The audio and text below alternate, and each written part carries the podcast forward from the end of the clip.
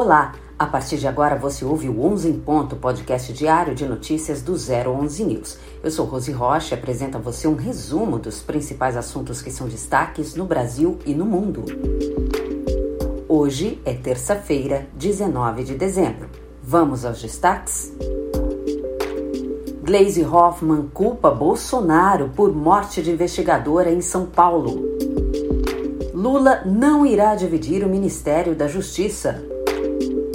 Donald Trump aparece em pesquisas à frente de Joe Biden.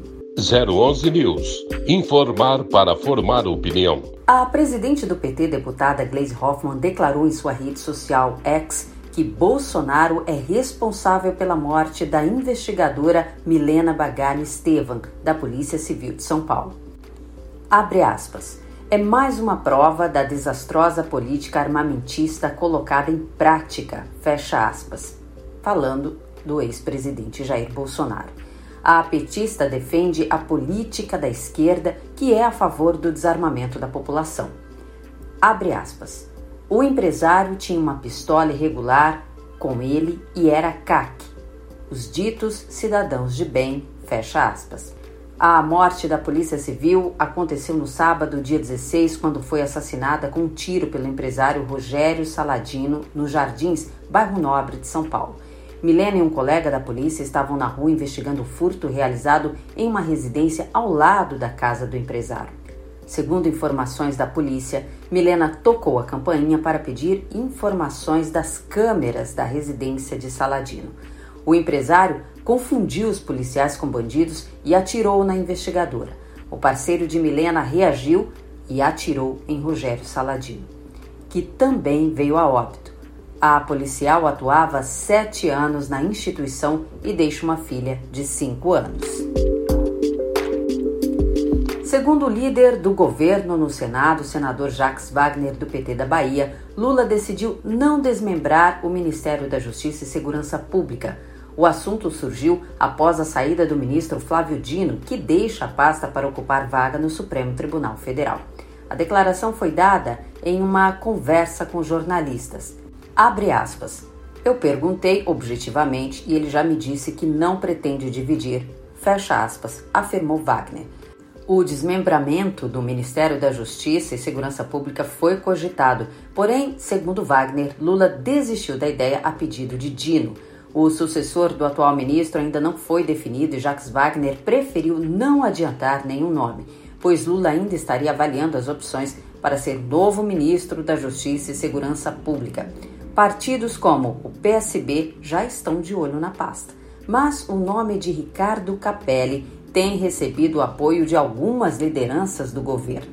Capelli é jornalista e atual secretário executivo do Ministério da Justiça.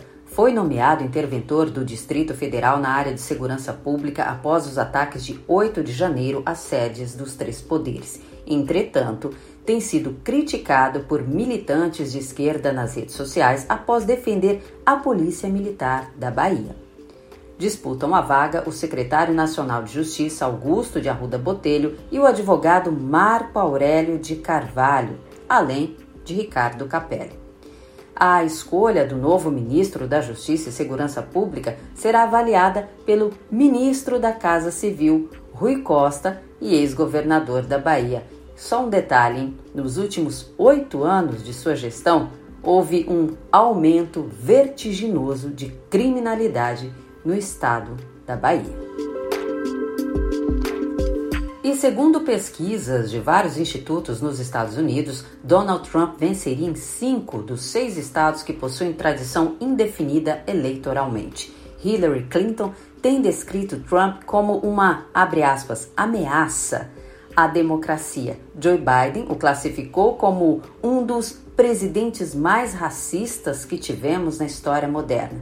Mesmo assim, o ex-presidente ainda mostra ter força política.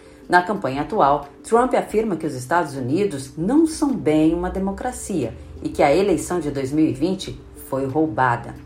Apesar de seu comportamento provocativo e retórica agressiva, em seu governo ele implementou uma série de políticas moderadas e o eleitor parece enxergar uma realidade diferente da imprensa americana. Quando questionados se consideravam Trump conservador demais, não conservador o suficiente ou não extremo demais em nenhuma direção, 57% dos eleitores entrevistados em uma pesquisa recente responderam não extremo demais em nenhuma direção. Somente 27% consideraram ele conservador demais. Esses eleitores veem Trump como um empresário de mentalidade flexível, favorável a negociações e concessões mútuas. Uma sondagem do Wall Street Journal revela que Biden mantém apenas 87% dos apoiadores que tinha em 2020, enquanto Trump mantém fiel 94% do eleitorado que o levou à presidência em 2016. Outra pesquisa recente apontou ainda que o ex-presidente dos Estados Unidos, Donald Trump, venceria o atual mandatário do país, Joe Biden, em uma nova disputa entre os dois pela Casa Branca em 2024. E por hoje é só. O 11 em ponto fica por aqui. Essas e mais notícias você acompanha no site 011 News. Te encontro amanhã.